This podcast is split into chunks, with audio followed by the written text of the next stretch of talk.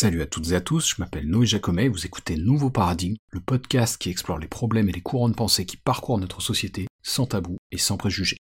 Alors quelques news avant de commencer. D'abord, vous l'avez peut-être vu, mais ma dernière vidéo a été faite euh, en partenariat avec le Grave Event. Le Grave Event, c'était une initiative à laquelle un ancien camarade de promo m'a proposé de m'associer, comme plusieurs autres vidéastes et streamers, dans le but de soutenir les caisses de grève. En l'occurrence, c'était fait dans le cadre des manifestations contre la réforme des retraites. Alors vous le savez, je suis pas affilié à un parti, et je suis assez transparent sur mes votes d'ailleurs, notamment sur ma propension à voter blanc.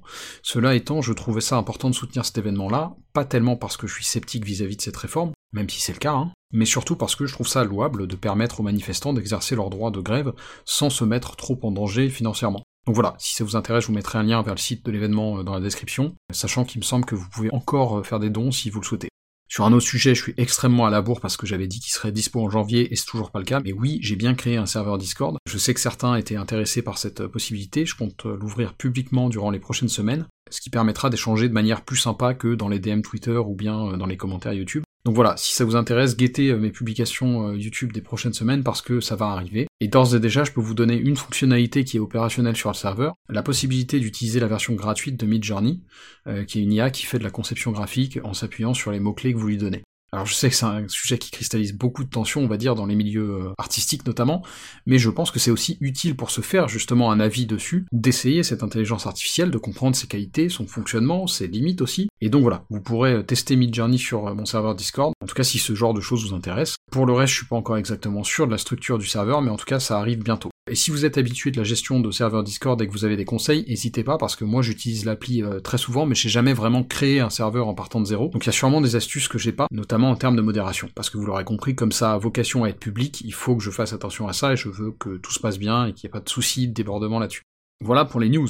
Alors, dans l'épisode d'aujourd'hui, on va de nouveau parler politique internationale, en s'appuyant notamment sur un bouquin en anglais que je lis en ce moment, qui s'appelle The End of the World is Just the Beginning, de Peter Zayan. Donc, Peter Zayan, c'est un géopolitologue américain qui enseigne, je crois, à Columbia. Alors, il a ses œillères idéologiques, hein, comme tout le monde, mais euh, je le trouve intéressant, notamment du fait des prédictions et de l'analyse qu'il développe dans ce livre-là, un livre qui est paru il y a quelques mois, pour info, à la mi-2022, et qui est donc intéressant pour plusieurs raisons, notamment pour ses observations démographiques et géographiques que je trouve assez euh, pertinentes. Mais juste avant de parler du bouquin de Peter Zayan et de ce que lui dit sur la démographie, je voulais vous partager une, une première remarque formulée par Thomas Piketty sur ce sujet dans sa dernière publication sur la page de blog qui lui est dédiée sur le site du journal Le Monde.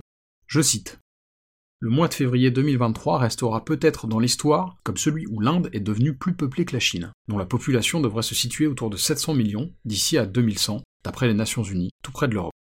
Fin de citation. Alors l'article de Piketty parle surtout de la réforme française des retraites, en vérité, mais en intro, il y a cette mention démographique qui me paraissait intéressante, parce que c'est un point qu'on va développer, mais oui, si vous êtes de ma génération ou plus âgé, je pense que ça peut vous surprendre, parce qu'on a toujours considéré l'Inde comme étant le numéro 2 mondial en termes de population, mais c'est plus le cas aujourd'hui, et ce pour des raisons assez simples en termes de démographie, liées notamment à la natalité et au vieillissement de la population. Et effectivement, si on compare les deux pays, c'est assez euh, effarant de constater à quel point leurs démographies respectives sont différentes. Je vous mettrai des liens en description à ce sujet, mais pour vous donner quelques chiffres clés qui viennent du centre de recherche américain Pew, quand on regarde la situation pour l'Inde, on a une population jeune, près de 43% des Indiens ont moins de 25 ans, et même si le taux de fécondité indien est sur le déclin depuis plusieurs décennies, il reste aux alentours de 2 enfants par femme aujourd'hui. Maintenant, quand on regarde les mêmes données en Chine, on a un portrait complètement différent, avec un taux de fécondité à peine supérieur à un enfant par femme, et surtout une population vieillissante. Pour vous donner un ordre d'idée, là où l'âge médian indien est de 28 ans, l'âge médian chinois est de 39 ans.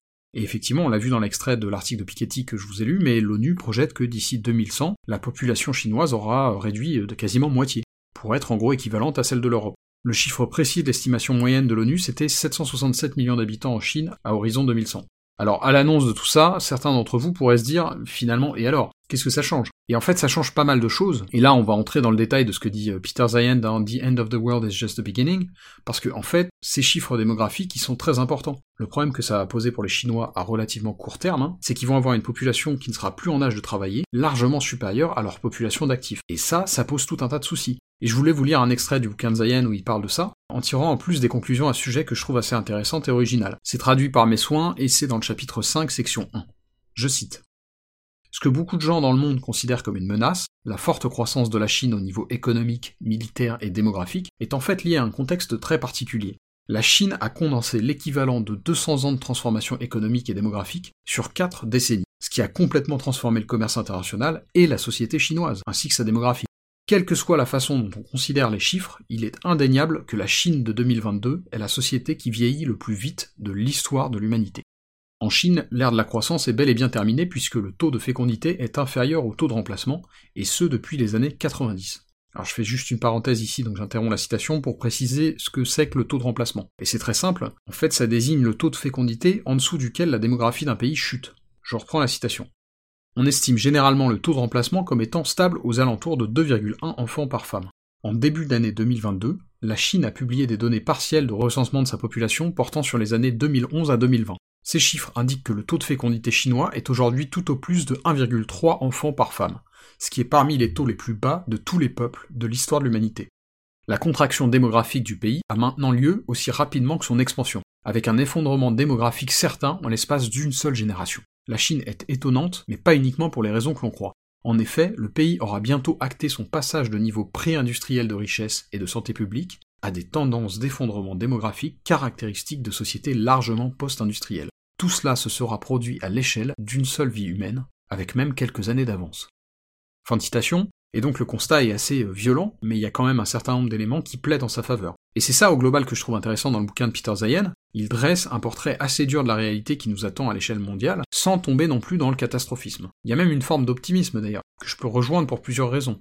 Parce que oui, au global, ce qu'explique Zayan dans The End of the World is Just the Beginning, c'est que le monde tel qu'on l'a connu en gros depuis l'après-guerre arrive en fin de cycle, et qu'on va devoir opérer un certain nombre de changements au niveau industriel et économique parce qu'on n'aura plus le choix en fait. Et c'est là où il y a une première part d'optimisme pour ma part, parce que en étant un peu conséquentialiste, je pense qu'on peut dire sans se tromper que si la mondialisation a sans aucun doute eu des externalités positives, elle a aussi eu tout un tas d'effets plutôt négatifs, sur par exemple l'économie et la justice fiscale dans certains pays, mais aussi surtout au global, un impact très négatif sur le climat. Or, dans un monde où on se remet à produire plus localement, bah là il y a des motifs d'espoir. Mais avant d'en arriver à la prospective, le bouquin de Zayan commence par plusieurs analyses et considérations historiques, et la plus importante à mon sens, c'est ce qu'il dit justement de la période qui a commencé à la fin de la Seconde Guerre mondiale, et qui a suivi pendant la guerre froide, etc., jusqu'à aujourd'hui en gros. Et là encore, son analyse est assez froide, puisque, de son point de vue, la mondialisation, c'est le fruit d'un pot de vin géant, organisé par les États-Unis pour leurs propres bénéfices, mais aussi dans l'espoir, et ça a fonctionné, de faire s'effondrer le bloc communiste.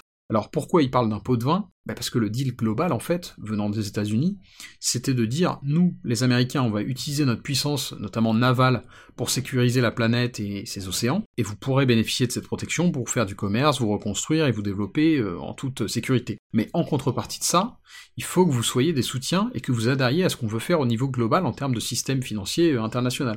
Et ça, ça commence à se matérialiser avant même que la Seconde Guerre mondiale soit terminée, avec les accords notamment de Bretton Woods, donc rapidement, les accords de Bretton Woods sont liés à une conférence qui a eu lieu aux États-Unis en 1944 dans le New Hampshire, conférence au cours de laquelle sont élaborées les règles qui vont régir le commerce international, notamment entre les États-Unis, le Canada, l'Australie, le Japon et l'Europe de l'Ouest. Mais c'est aussi ces accords qui vont donner naissance à plusieurs instances financières internationales comme le FMI et la Banque mondiale, et même indirectement à terme donner naissance à l'Organisation mondiale du commerce. Donc clairement, c'est sur cette base que s'est créé l'ordre mondial des dernières décennies, et effectivement, l'effondrement du bloc communiste a solidifié ça à partir de la fin des années 80.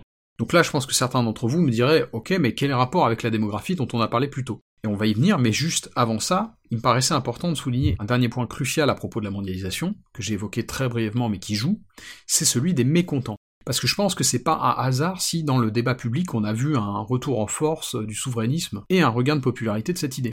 Pour rappel, en gros, hein, pour faire très court, le souverainisme, c'est l'idée selon laquelle les intérêts nationaux priment sur ceux des structures supranationales, notamment fédérales, comme par exemple dans le cas, pour la France, des intérêts de l'Union Européenne. Et par certains aspects, moi aussi je partage des considérations souverainistes. Hein. Un bel exemple de ça, c'est celui de l'affaire Alstom, sur lequel je vous recommande de vous pencher si vous connaissez pas. Mais donc voilà, c'était important pour moi de faire cette précision, toutes les classes sociales n'ont pas bénéficié dans les mêmes proportions de la mondialisation, et c'est pour ça que ça gueule plus au sein des classes moyennes et populaires que parmi les élites, entre guillemets. Vous savez que j'aime pas ce terme. Cela étant dit, je pense qu'il faut pas se leurrer, la mondialisation a aussi permis une industrialisation et un développement très important à l'échelle planétaire, en particulier dans certains pays qui l'étaient encore extrêmement peu il y a 50 ans. Là encore, la Chine est un bon exemple, et c'est là où on raccroche avec la question démographique. Le problème que la mondialisation a posé au global, mais en particulier au modèle chinois, c'est que s'industrialisant, on est passé de paradigmes socio-économiques, on va dire, traditionnels, avec un mode de vie euh, rural ou quasi-rural presque généralisé, à des paradigmes où l'essentiel des populations se concentre autour des centres urbains. Et ça, ça a un impact important sur la démographie.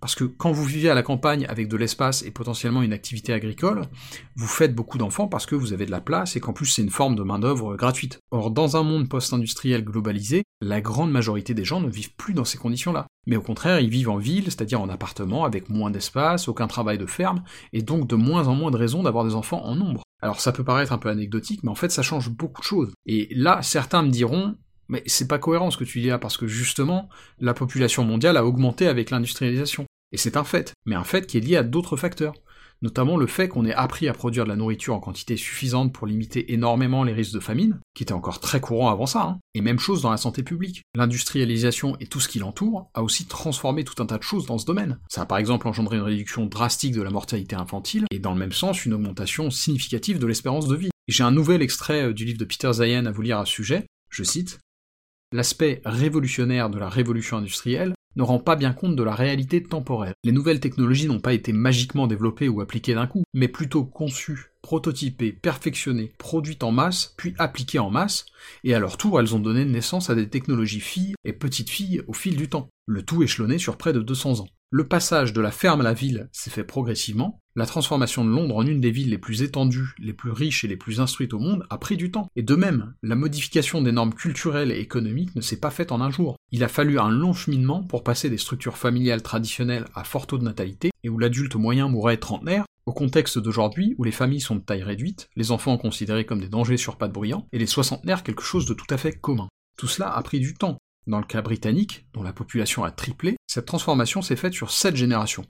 Fin de citation. Et donc là, il prend le cas britannique parce que justement, c'est un bon exemple d'un développement industriel progressif. Ce qui, comme on l'a vu, est complètement différent du portrait chinois, qui est extrême, hein, mais qui montre à quel point l'aspect démographique est important. Parce que ce qui va poser problème dans les prochaines décennies aux Chinois, et dans une moindre mesure à plein d'autres nations euh, vieillissantes, notamment en Europe, c'est que, pour dire les choses sans mettre les formes, on va avoir beaucoup trop de vieux par rapport au nombre de jeunes. Et c'est un problème parce que dans une économie de marché, le système repose en grande partie sur la consommation, qui repose elle-même en grande partie sur la population active. Or, et là on relie bien avec l'actu française sur le débat lié aux retraites, mais si t'as plus de seniors que d'actifs, c'est un souci. Je précise que c'est pas notre cas en France à l'heure actuelle. Hein.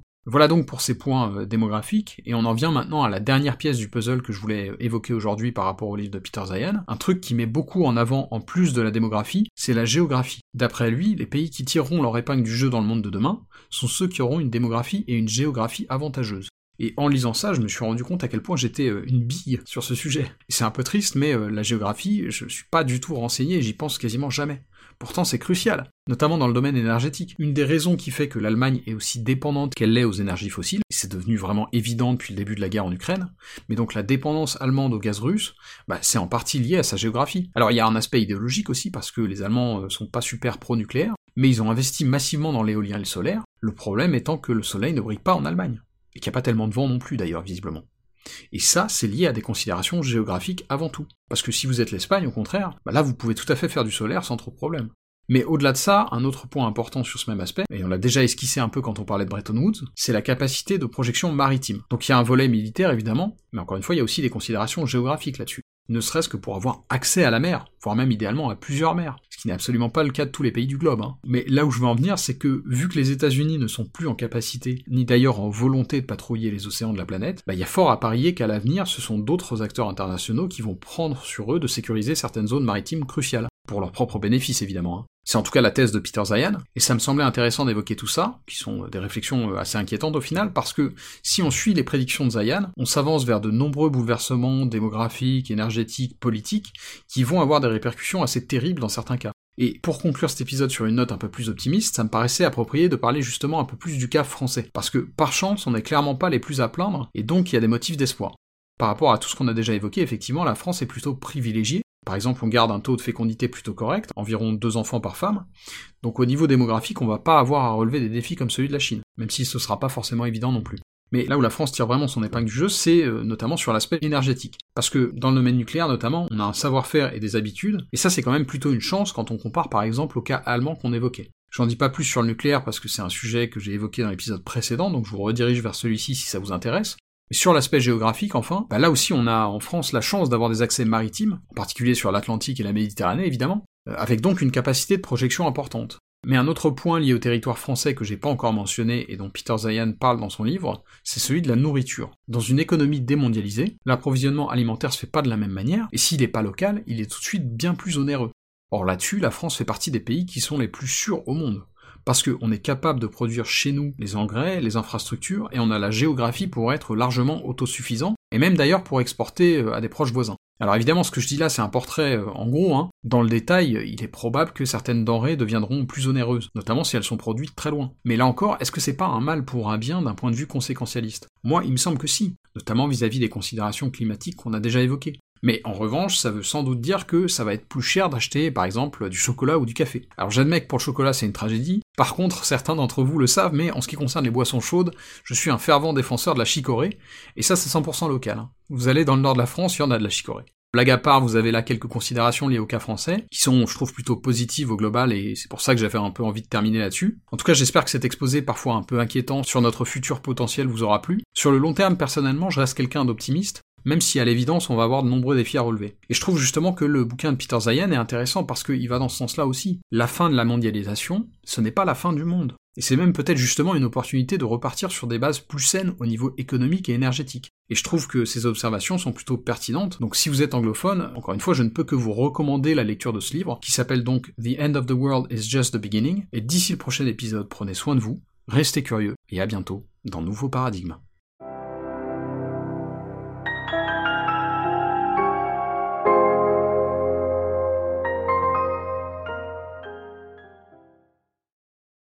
Si vous aimez mon travail et que vous voulez me soutenir, il y a plusieurs façons de le faire. Vous pouvez attribuer une note et suivre un nouveau paradigme sur Apple Podcast, Spotify, Deezer et YouTube, ou bien vous pouvez simplement le partager à vos amis et vos proches. Le bouche à oreille euh, aide toujours. Enfin, vous pouvez financer le podcast en vous rendant sur ma page Patreon ou Tipeee. Et quel que soit le soutien que vous m'apportez, merci. C'est vraiment grâce à vous que mon travail peut continuer à exister et se pérenniser.